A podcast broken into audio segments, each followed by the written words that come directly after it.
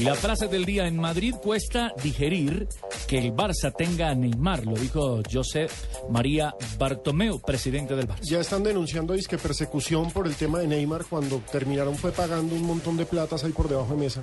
Y esta es de Dani Alves, jugador del Barcelona. Tener que enseñar un contrato es una falta de respeto. Zidane, eh, sobre la posibilidad de ser técnico en el futuro, dice, el modo de juego de mi equipo sería simple y ofensivo. Ahí me tocó a Está mí. botando mi amor. cartas y Bueno, cartas. Está hojas ex- de vida. El ex técnico del Bayern de Múnich, Félix Magath, dice, yo creo que es posible ver a Messi en el Bayern. Y no cuando te vería a ti en mi casa. Xavi Hernández sobre su posible salida del Barcelona.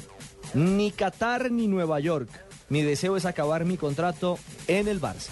Recordemos que hoy Juan Mata fue presentado como nuevo jugador del Manchester United. Mourinho, técnico del Chelsea, dice, quizás fue nuevo para él el no ser titular. Siento que no puede detener que se fuera al, United pie- pese a ser un rival directo. Y Juan Mata le responde. Pienso que no, Que no pude pude detener. detener.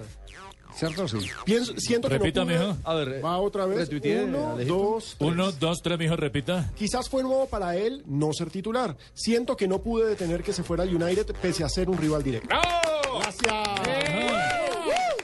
Muy bien. Bien. Y Juan Mata le responde, me ha cambiado la vida, ahora espero divertirme. Un dato ahí de Juan Mata, le dieron el 8 porque le tocaba el 7, pero es que el 7 es de Cristiano Ronaldo eternamente, entonces no se la dieron. Yo a ti te doy un 10. ¿Puedo agregar, una, puedo agregar una mata que no está aquí. Dijo que Mourinho era un muy buen entrenador. Ah, qué verras con Bepa Mamón.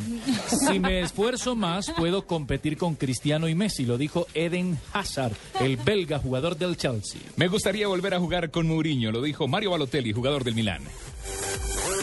Las frases que han hecho noticia, un privilegio de Diners y Blue Radio.